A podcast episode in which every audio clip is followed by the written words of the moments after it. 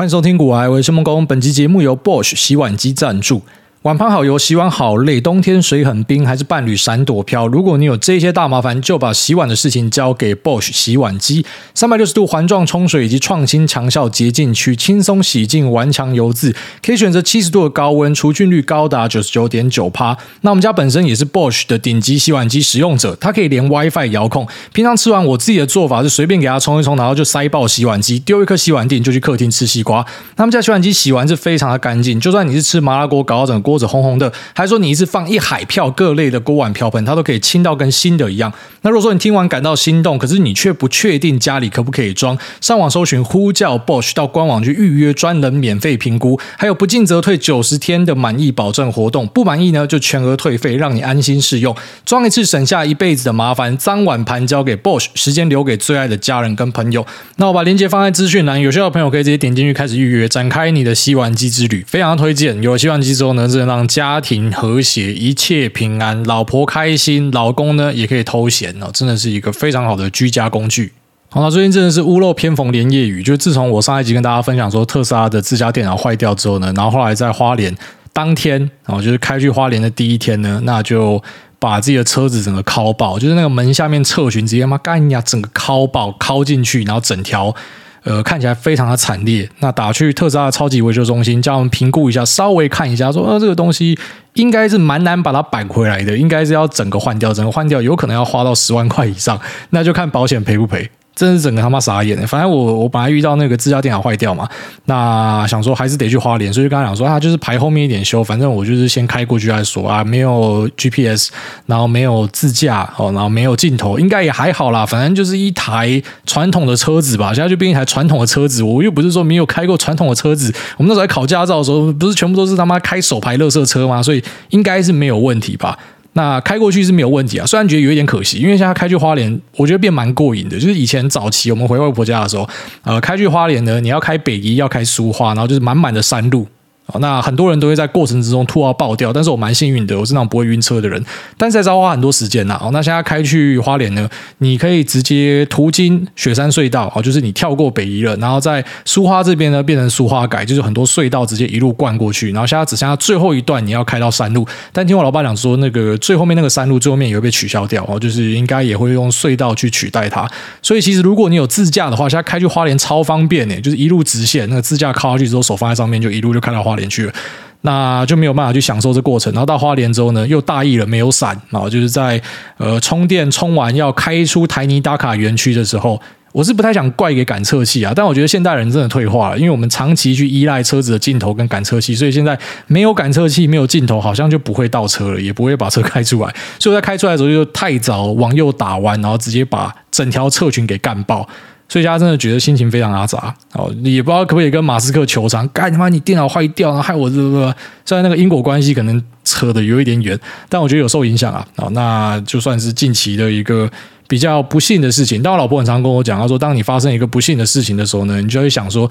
这个是在帮你清掉你的卡玛值哦，就是我们人都会造孽嘛，啊，你造孽就是要还啊。如果说你是用一些比较不会真的伤筋错骨弄弄爆你的方式在还的话，像什么车子刮到啊，这小事情又花钱消灾，他觉得呢这个就是在把我们的这个卡玛值清掉，所以哎，后来想一想，好像心情就变好了。好，那我们就来跟大家聊一下目前市场上的一些话题啊。首先就是大家都很期待 FOMC 鲍尔会讲什么，但是。我自己的猜测啊，是觉得目前市场已经 pricing 到最惨的状况去了。好，虽然我们可能之前一直在提说，应该早就已经 pricing 升息这件事情了吧，但是没有想到升息的预期越来越高。你本来是 pricing 三码、四码、五码、六码，现在甚至喊到十码、十一码去了。那应该说，整个 street 现在都是在比鹰派，然后就是比谁更恐慌，所以大家都直接把数字喊到很大。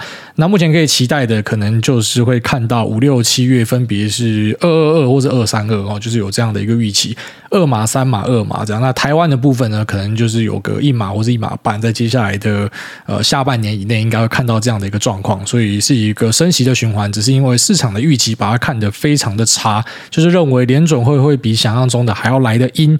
那在这样。这样的状况之下呢，是不是就可能会打击到一些消费的的状况？虽然这也是联总会想要的一个情形，因为如果说把消费的状况打下去的话，就代表说通膨可以受到有效的去抑制。那可能很多人会觉得说，联总会为什么要这么傻？为什么解决通膨要靠去抑制消费，然后去让一些人失业？这不是很蠢的事情吗？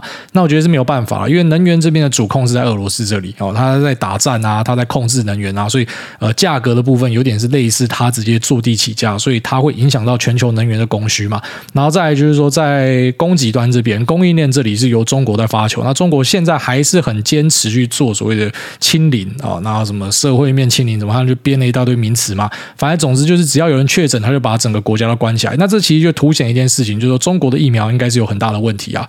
因为我们都知道说，我们看台湾的案例，像今天什么两万多例嘛，然后就是五个挂掉。所以其实这算起来，我觉得就跟流感差不多，甚至有点不如流感。就是在大家都打满疫苗的状况之下，它的保护力应该是很卓越的啊。所以你没有道理说，因为这样的一个。重症率跟死亡率，然后你把整个国家都封死，这是很奇怪的事情。所以，我们应该可以去推估说，中国这边疫苗应该是有什么样的问题，所以他们才会用这么激进的方式。这是一个。那另外一个呢，可能就是因为整个国家从上到下都是低能儿，然后这个是我们比较。不乐见去猜想的，但是是有这样子的可能，就是你为了一个小小的类似感冒的东西，然后你把大家的生计都封下，因为中国现在开出来的经济数据真的是非常糟糕的。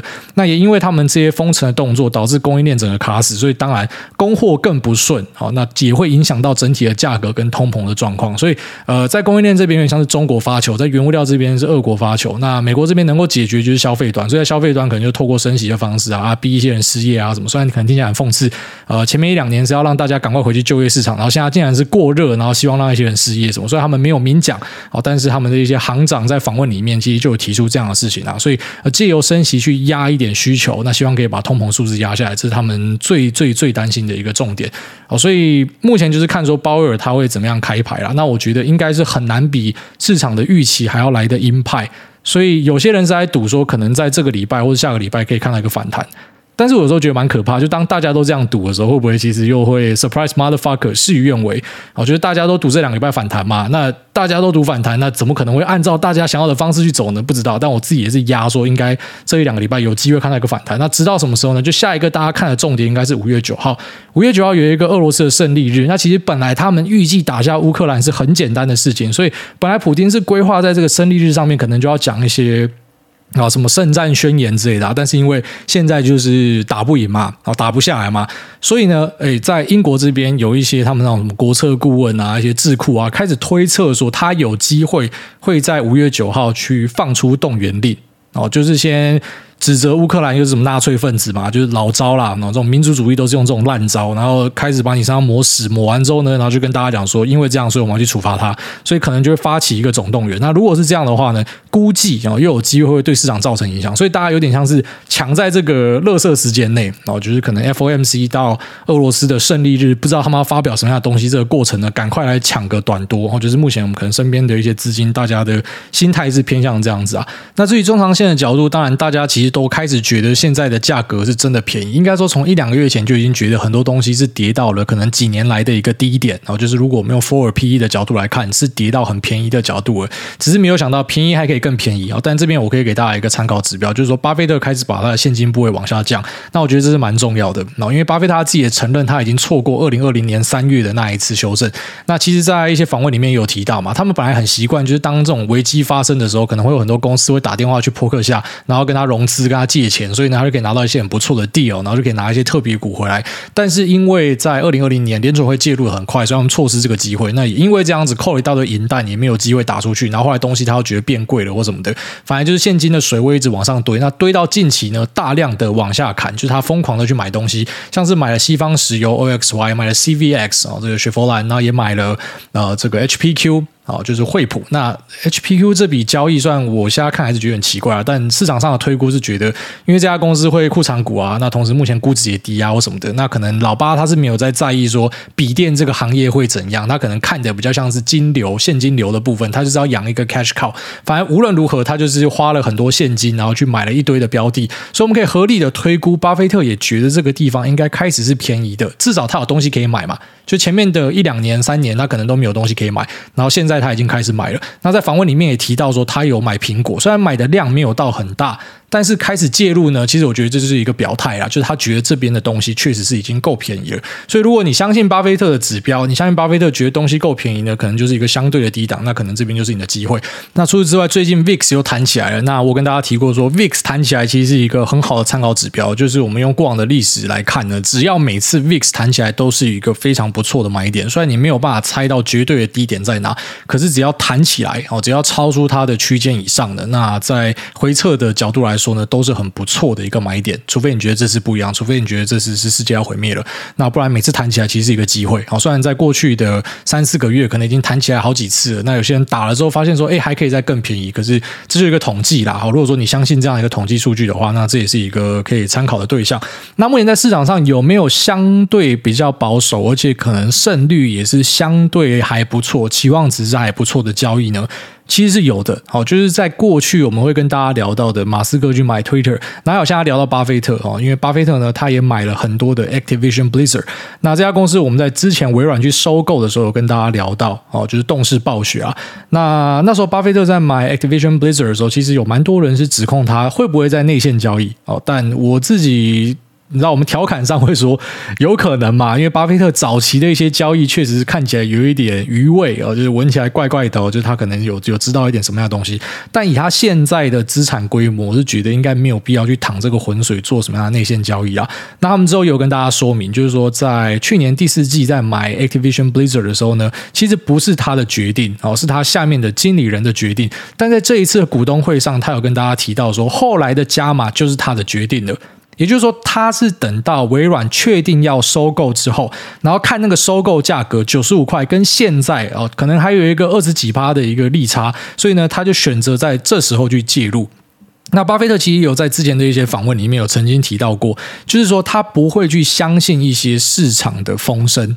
他宁愿等到这个东西已经确认，虽然确认之后可能就代表说肉变少嘛，但确认之后呢，就是公司有出来表态说他们要去做收购的话，这时候他才会选择介入啊。那他现在介入的这个价位呢，差不多就是在七十几块，就是说你现在进去就跟巴菲特的成本应该算是差不多，因为他前面只有打一小部分嘛，然后后来加到他现在买 Activision Blizzard 已经买到接近十帕的部位，所以后面的应该是把前面的成本拉到很高，所以你现在进去应该跟他的成本是差不多，就是去赌说，那因为暴雪这边。跟微软的 deal 是大概会落在呃他们的二零二三 fiscal year 的结束之前呢，必须要去完成这个收购，也就大概是二零二三年的七月啦。所以就说你从现在放到二零二三年的七月，哦，就是蛮高机会，最后面就用九十五块把它收购下市。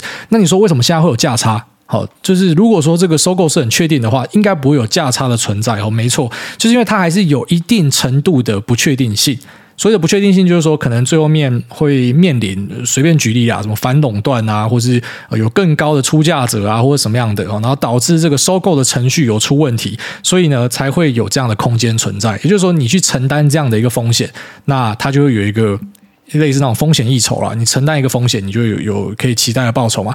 那它下档在哪？其实下档应该就是你回去看它过往股价，一般我会建议用周线去看啦，就是周线的一个均线位置啊在哪边，就代表说如果今天收购失败的话，可能了不起就跌回去。过往的价位嘛，然后不会说什么，因为收购失败，这家公司就变一个垃圾嘛，它就是回到原本的状态而已。所以，既然有因为收购的风声而炒起来，那可能就会因为收购的结束而掉回去原点，那可能会 overshoot 一点，就稍微再往下跌一点。但其实最终应该是会回到过去的一个均值的位置。所以，其实像这笔交易，我觉得就是一个。呃，还算可以赌的一个投资啦，哦，就是等于说你把你没有要用到现金部位，那学巴菲特直接把它放进去，然后就看出最后没有收购成功。那如果说没有收购成功的话，我觉得下档应该也是有限的。那其实 Twitter 这边的操作方式，我觉得也是有一点像。其实 Twitter 这边的肉是相对少一点的，因为当马斯克宣布要买 Twitter 之后呢，其实那个股价已经有先炒过一波了。那现在到它的收购位置大概是五十四块，其实那个肉已经没有这么多了。那 Twitter 如果要再往下跌的话，我相信下档的风险应该会比 Activision Blizzard 来得高一点。我自己这样觉得啦，所以这两笔交易，假设你要去压的话，这种类似套利，虽然不是完全的无风险套利，但是呃，我是觉得 Activision Blizzard 的机会应该稍微高一点。那 Twitter 这边的 deadline 算是更早，它是在二零二二年的十月二十四号就会到期，也就是说到这个时候，如果马斯克没有成功的把 Twitter 收下来的话呢，那他就必须要去赔出 one billion dollar，就是十亿美元的一个分手费啦。哦，那这样子去做一个交易的结束，那股价呢可能就会崩回原本的位置以下。好，其实以收购的这种。赌注来说呢，差不多就是这样子看啦。好，所以其实在投资市场里面呢，我觉得不是只有所有投资啊，就像巴菲特他很常会做这样子的一个交易。好，虽然这样的一个交易，我们严格上来说，它是有一点那种博弈的味道。好，可是当你每次的下注，哎，下档的风险，你觉得是可以接受的，那其实都可以压看看啦。所以市场上，我觉得也是因为近期的呃行情没有那么好，所以你才会看到有这么大的一个就是可以套的价差。不然过往的案例上，其实比较不会有这样子的状况产生，因为现在市场整体很悲观嘛。所以这些看起来很显而易见、那胜率很高的机会呢，那可能市场的资金也会缩手。那这可能就可以提供给一些啊，就是想要跟着巴菲特一起赚钱的人试看看。当然还要提醒一下，它是有机会会失败的哦。那失败的话呢，可能就会跌回去它原本的位置。那工具的部分，我还是建议使用线股就好。就是有些人可能会想用一些比较酷炫的招式啊，可不可以用 call 啊，还是我可不可以用什么 sell put 啊之类的？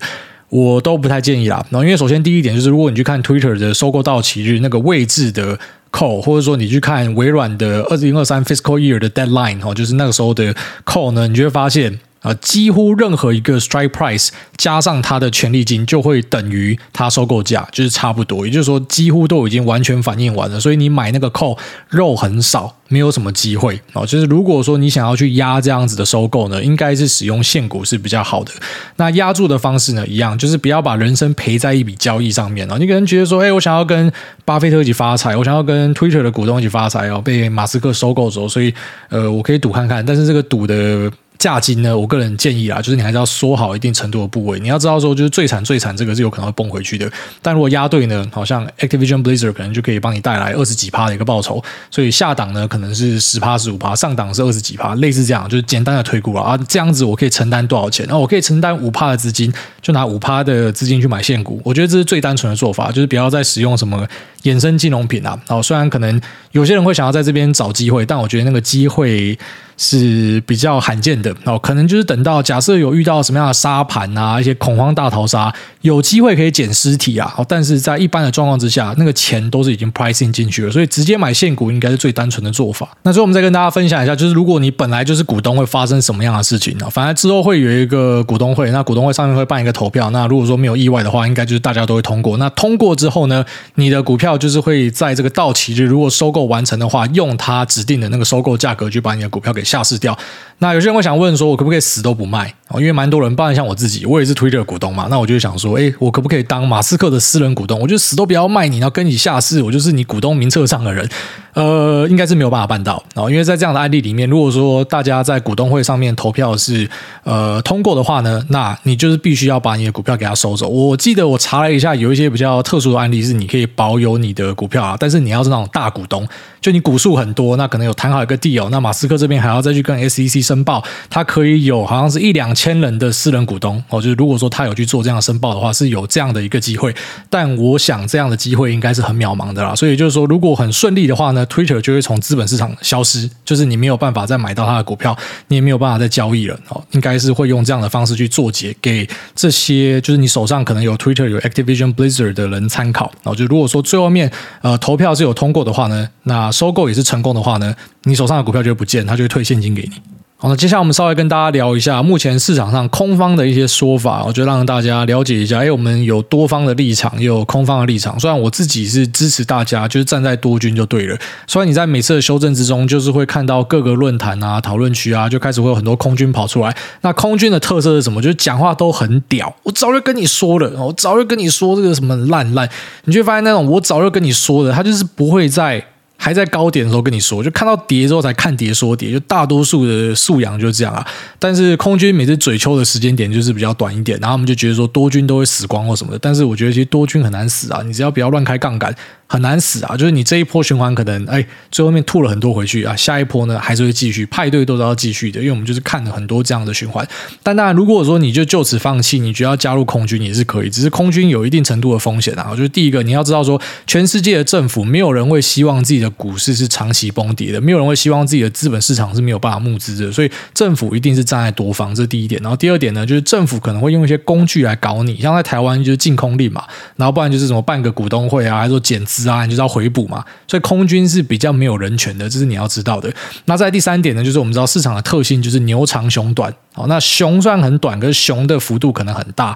这也是为什么很多空军讲话很大声，说哦，那我在短时间内就捞到很多钱。可是你要知道说，当你今天没有在适时回补的话，一个反弹可能你空军的获利就全部吐光光，就是它它吐回去的幅度跟速度可能会比多军来的。快很多倍哦，所以当空军呢是一个比较讲究，你除了要有技巧实力之外，你看的时间点要很准的一个工作，那我觉得是大多数散户是没有办法办到的，所以你也未必要看到说，哎现在可能比较偏一个空方式，呃，就是股价一直有新低的状况，所以我是不是要加入空军？未必啦，未必要做，因为你去做看看，你就知道，其实不是像你想象的这么简单。搞不好你开始空下去，哎，就反弹，你就会知道那个痛苦的点在哪里。那再来就是在空方这边，还要去注意工具的选择。除了刚刚前面讲到说，你可能会被呃这个股东会啊减资啊，你要回补之外，那再来就是在台湾这边放空的话。好，那有时候你会遇到标记，就是说，当今天融资的数量是已经开始要比融券的数量来得低的时候呢，你就要付出一个标记费用，标记费用超级贵哦，所以当空军呢，有时候还会变成说你是没有办法赚到钱的，就诶看起来是有空到，可是其实是没有赚到钱的，这是有机会发生的。那轧空什么，那那更别提了。那在美国这边其实也是有一样的状况啊，就是你今天是呃使用融券去空的话，一样就是这个券的成本可能是会很高的哦，在券商的软体上面应该都会告诉你说目前的成本是多少钱。那如果说你用衍生金融品去控的话，可能会好一点。但最近我们有注意到，大多数的选择权其实 IV 都来到一个相对的高点，也就是说，就算你看对方向，你也未必会赚钱。所以在你了解这些所有东西之后呢，你还是要当空军可以。好，你就去试看看吧。反正很多东西都是你不要听大家讲，你自己试的时候，你就知道结果是怎么样。哦，就适不适合你，你只有到自己试过之后才会知道。但多军也不是代表说你一定要放空，一定要参与去做空市场才是空军。其实，如果你真的觉得后市是偏保守的话，很简单嘛，就多军最好的避险。我提过，一般散户就是用减码，减码就是你最好的避险。我觉得你未必要去做空市场，因为你怕做又被嘎或什么的，你又不会做空，那你又不懂什么标记费用什么的，所以最简单的方式就是，你觉得真的没那么看好，你就先减码嘛。啊，如果你真的觉得自己可以预测市场的行情，然后就是你现在减码，先嘣嘣嘣，然后之后低点再把它接回来。可以哦，你可以这样做。反正方法就是摆在那边了。那你选择用某个方法，一定都会有其利弊的可能性。就是不是说有一个方法是无敌的。你选择先减码，那当然，如果它就是这边就是低点，你刚好减在最低点就反弹，你之后只好用更贵的价格买回来嘛。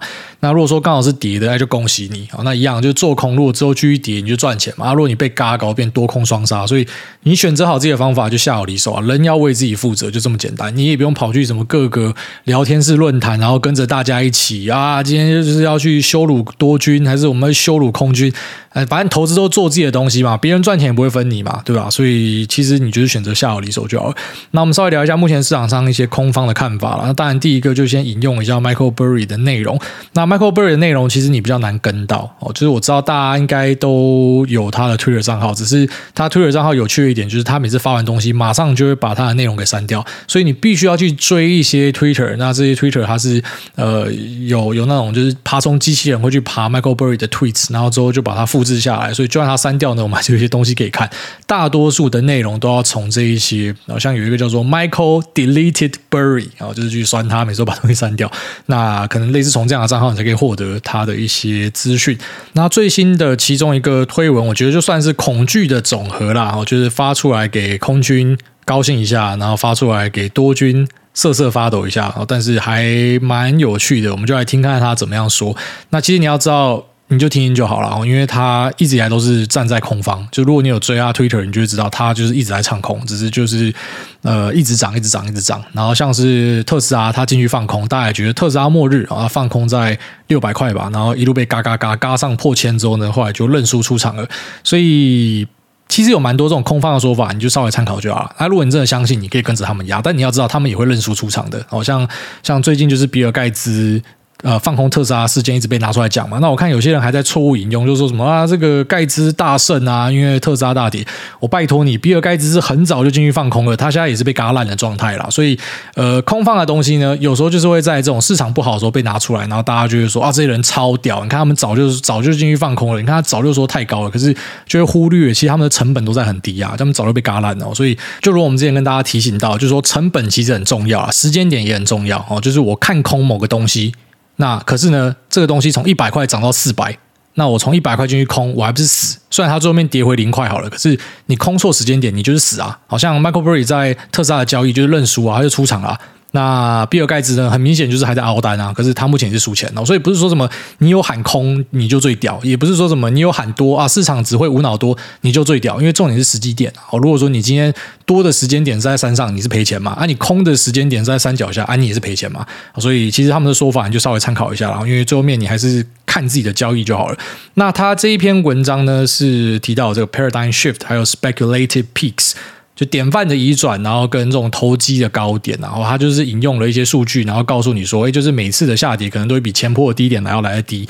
那在二零零九年的标普低点呢，是比二零零二年再低了十三趴。然后在二零零二年 LTCM crisis，什么是 LTCM crisis？就是 Long Term Capital Management，它是一个呃基金公司，那时候号称说都是找天才嘛，什么里面什么诺贝尔奖得主，然后用什么样的算法，他妈他们最屌这样，然后最后面这个基金就妈赔要烂掉。那这个 LTCM crisis。在二零零二年的时候，又比一九九八年的低点好来低了十七趴，然后再来呢，就是一九七五年的低点是比一九七零年的低点低了十趴，所以按照这样去推算的话呢，就是我们如果要去撞到前低，前低什么时候？就是 COVID 的时候，那时候的标普指数大概在两千多点左右，所以呢，应该可以去推算一个十五趴的低点哦，就是比 COVID 的低点还来低，那那个位置呢是在一千八百六十二点。所以虽然他没有明说，但是我觉得他就在暗示说，市场是有可能会跌到一千八百多点哦。就是说，如果我们是按照过往的惯例去算的话，那一千八百多点大概是 Shiller PE 的十六，大概是 Nominal PE 的九哦，在一个历史的范围之内，他认为是有可能会这样。当然，这个文他后来又删掉了。那如果说他说的是对的话，代表美股还会再腰斩。这还是指数的部分哦，所以如果说推去个股的话，指数腰斩，个股大概可以跌掉七八成，甚至是九成。好，如果说他说的是对的话。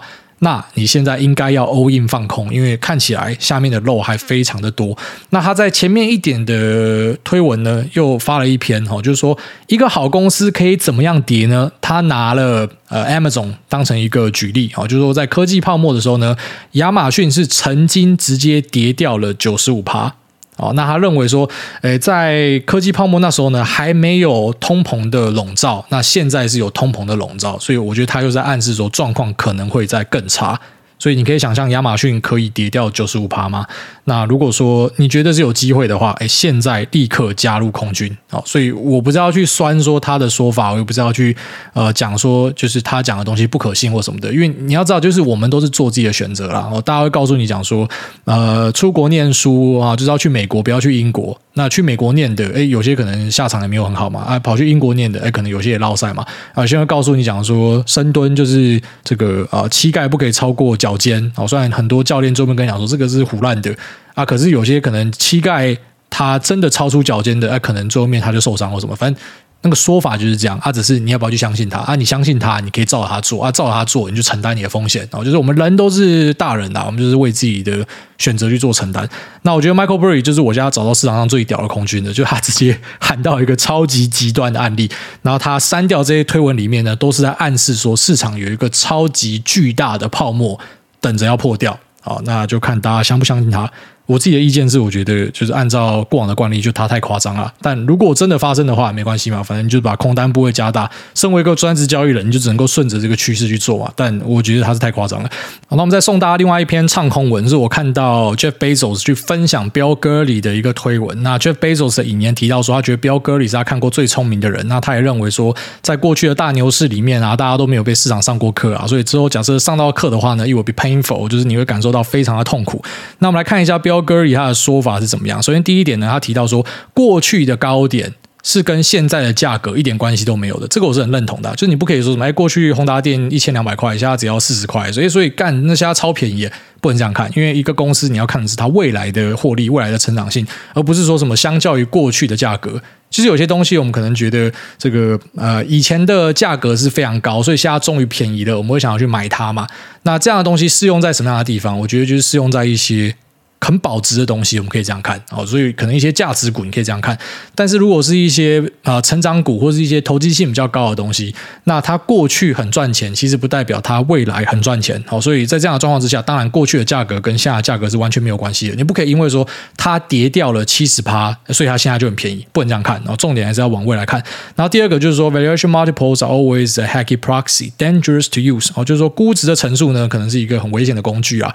那在他的认知里面。他认为说 ten times 哦 should be considered amazing and the upper limit over that city。他直接告诉你讲说，就是呃，这种估值乘数应该是讲 P ratio 啊，就可能用 four P ratio 呢，可能很赞的东西，最多最多我就是给到十倍。那我们按照它的逻辑去看，目前市场上我们就讲科技股啊，美股科技股有什么东西是 trade 大概在十倍左右？有啦，高通啦，高通大概十倍左右啦，Intel 大概十倍左右。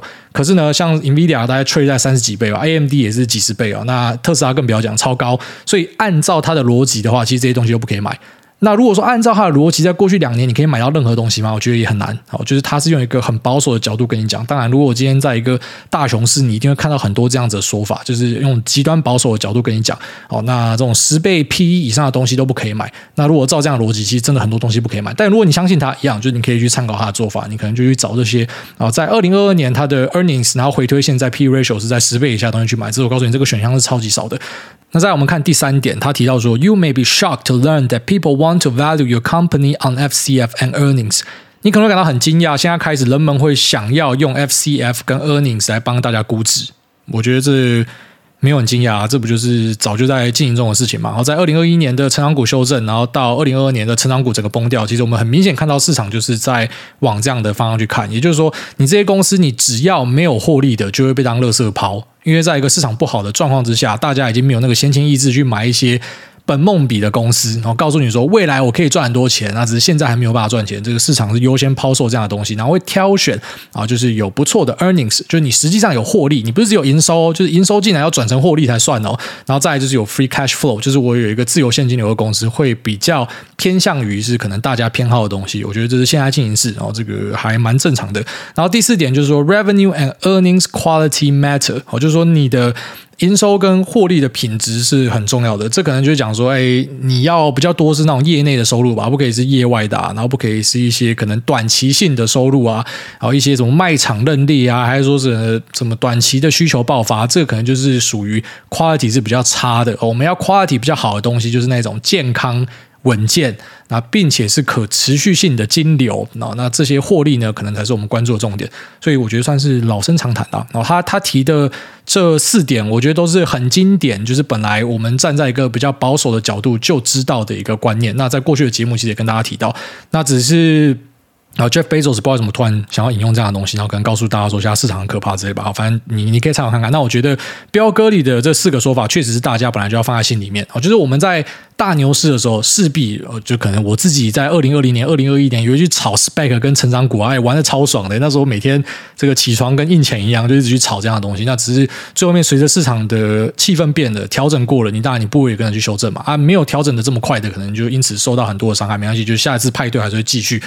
你要活下来，你才可以去参与下一次的派对啦。那只是在每次的派对之间，当然你还是可以很坚持去做，就是我们所谓的价值投资。他讲的这东西就是比较偏向很典型的价值投资啊。只是你按照他的逻辑呢，其实特别是第二点，就是如果你真的要去找这种 ten times P ratio 的，很难，真的非常难。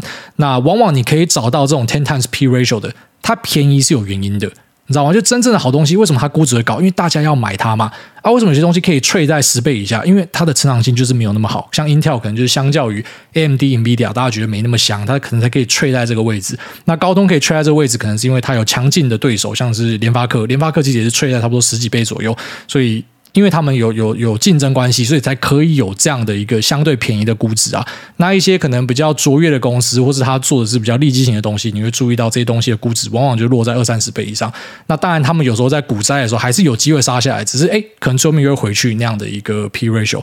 所以，嗯，就大家参考看看。好，那我们这一集就稍微跟大家分享一下这种两个空间的说法，那希望可以对大家帮助。我们接下来进入 Q&A 的部分。第一位新丰大矿工他说：“钢铁人赔了股票转房地产。”所以你要，大约半年前花费三万块加入一个动态平衡社团，社团简介是一个现役法人操盘手，三月美股熔断也只有赔九趴，其他时间都是赚钱的，对账单出来都超美的。加入三个月可以获利四十趴，妈也太爽了！主要是选一堆股票，然后会喷的就让它一直喷，不会喷的二十趴停损。六个月的真正跟着操作后，停损居多。想也奇怪，不开课的时候都赚钱，开了课一样的方法。居然赔钱，老师也说最近市况不好做，但不代表不是好方法。结果社团现在演变成美股存股，那可能是要抓住会员。原本讲台股波段，居然变成讲房地产了，完全搞不懂社团主要操作方式。我还是听挨大的话，买买指数就好。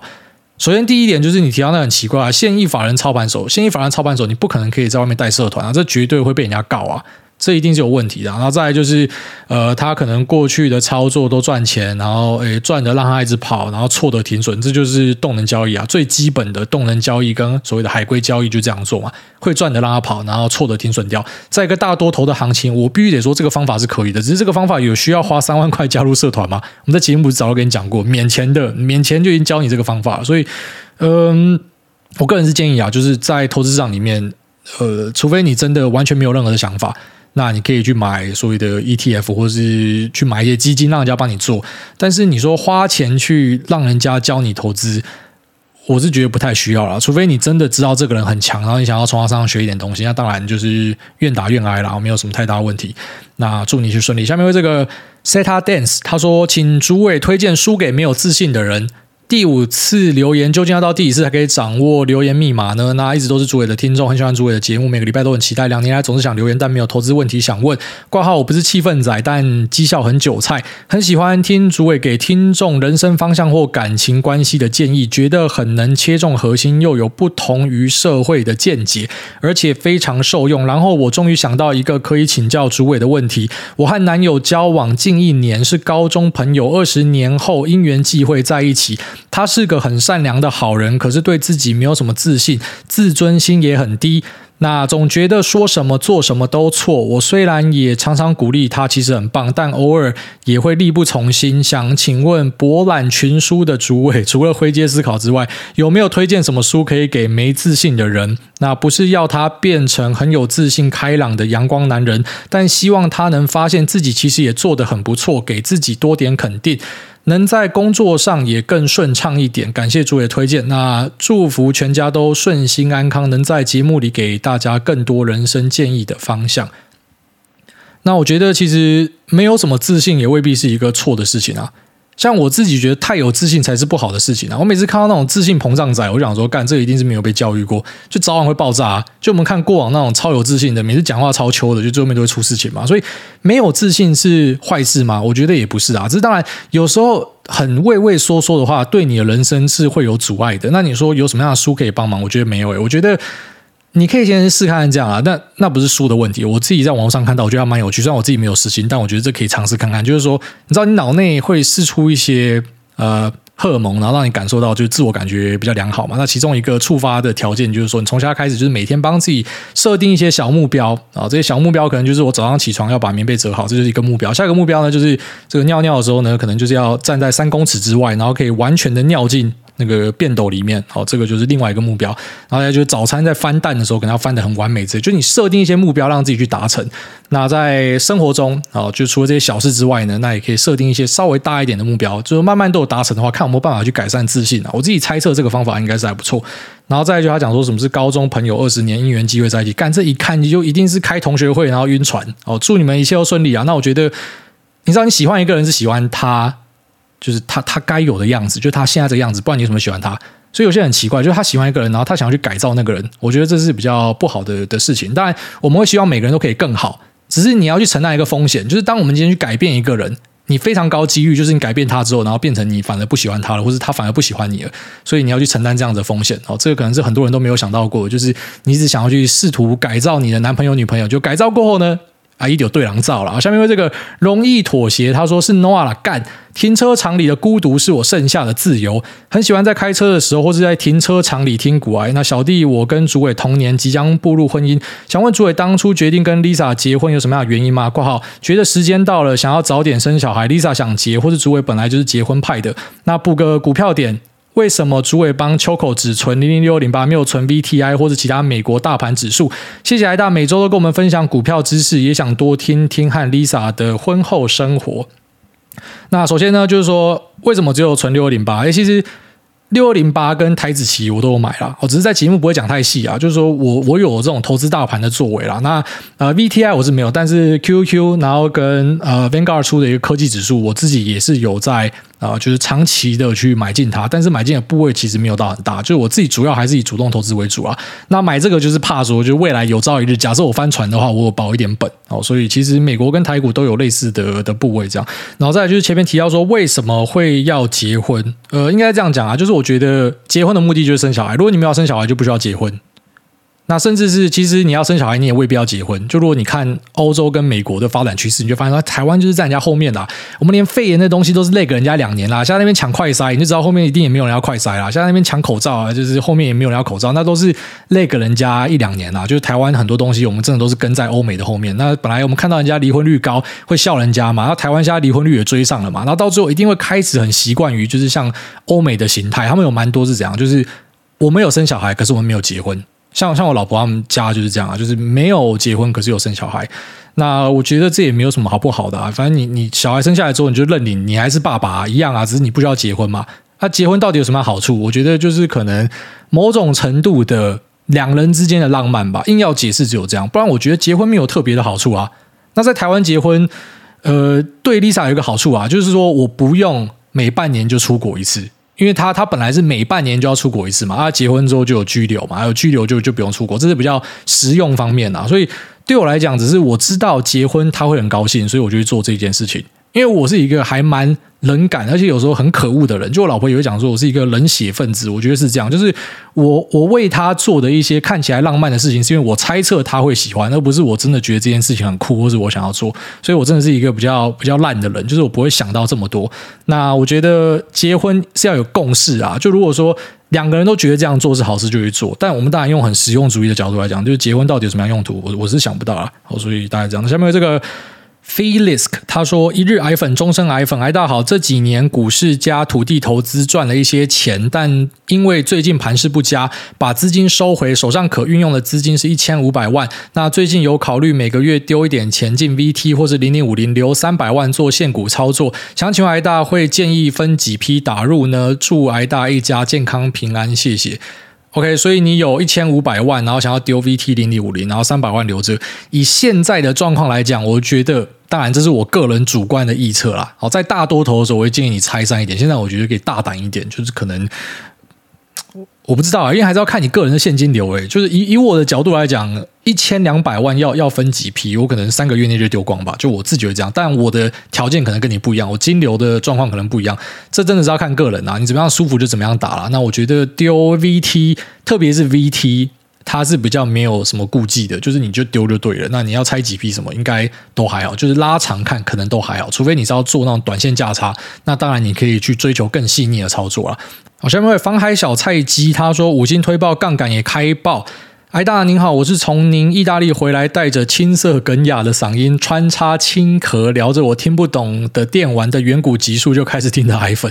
哦，那已经是两年的。然后说同是快语人的我很喜欢您后来。进展飙快的说话节奏，四十分钟就可以吸收到很多新知，超有效率。潜水两年，终于鼓起勇气来留言，为的是向您道谢。那前几天和妈妈大吵一架，每次吵到最后都是一样那句：“拜托你赶快搬出去住好吗？”那刚好那几天听到您聊买房是开五倍杠杆的话题，想到自己住家里也是有上缴钱的，为什么三天两头就要被赶？花钱买委屈，买不受尊重的我何必？然后因为不是儿子，所以就更没有住家里的权利了吗？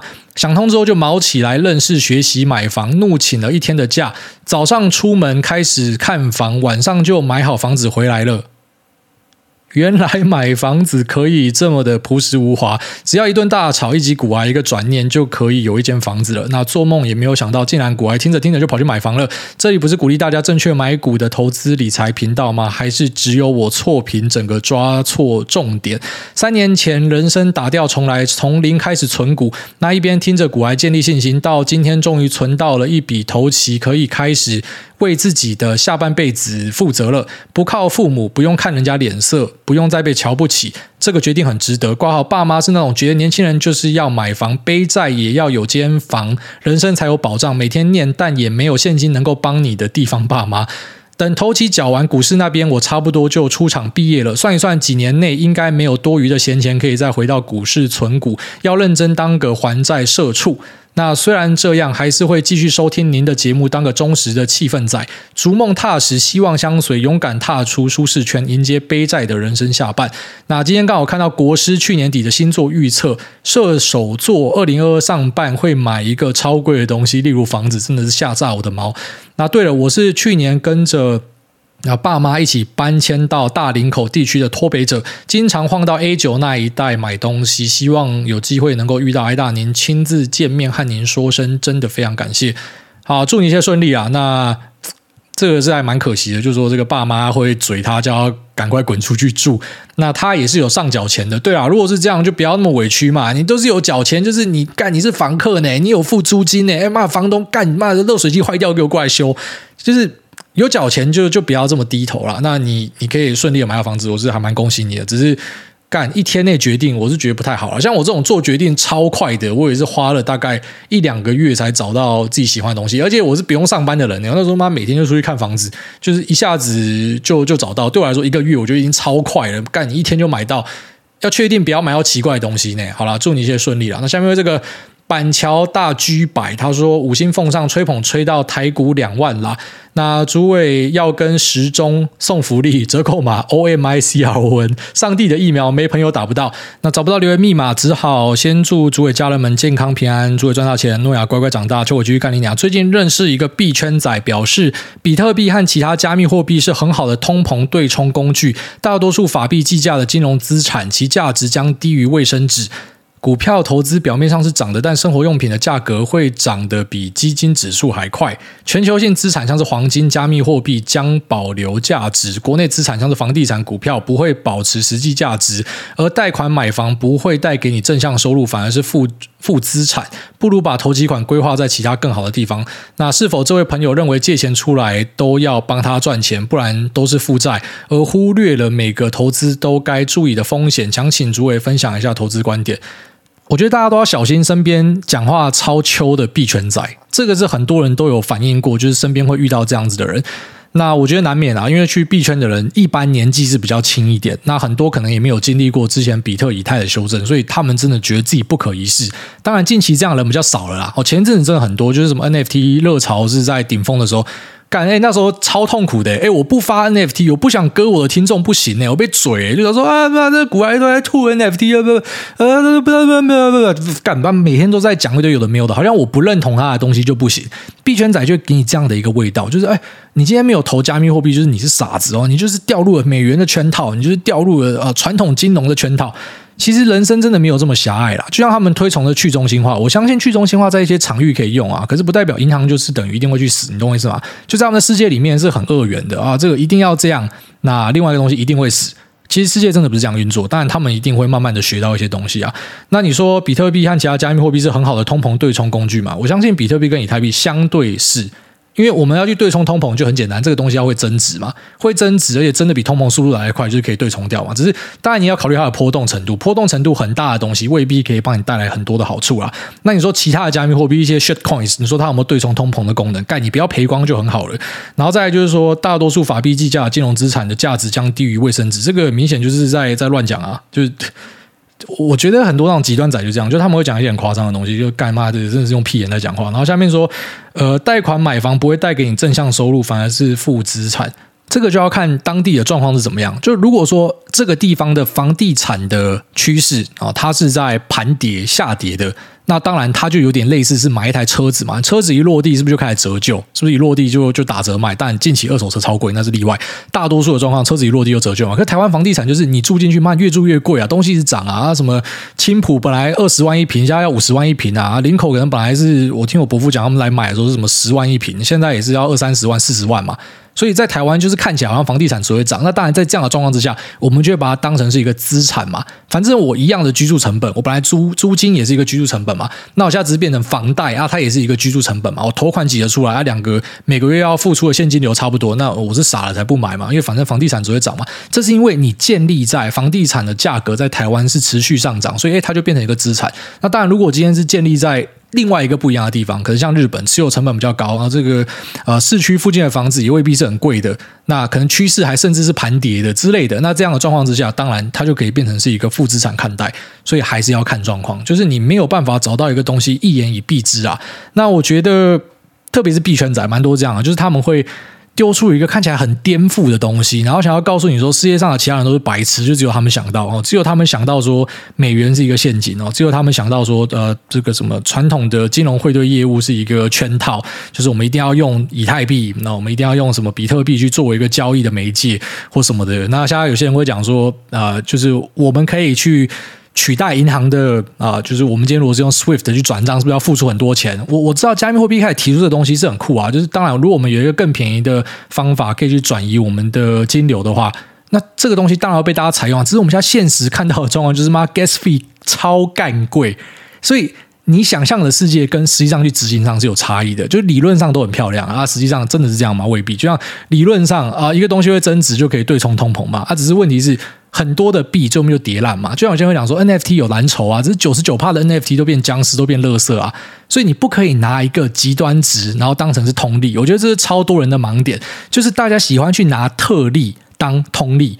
我就想说，哎，休学你也可以干得很好啊，休学你看比尔盖茨。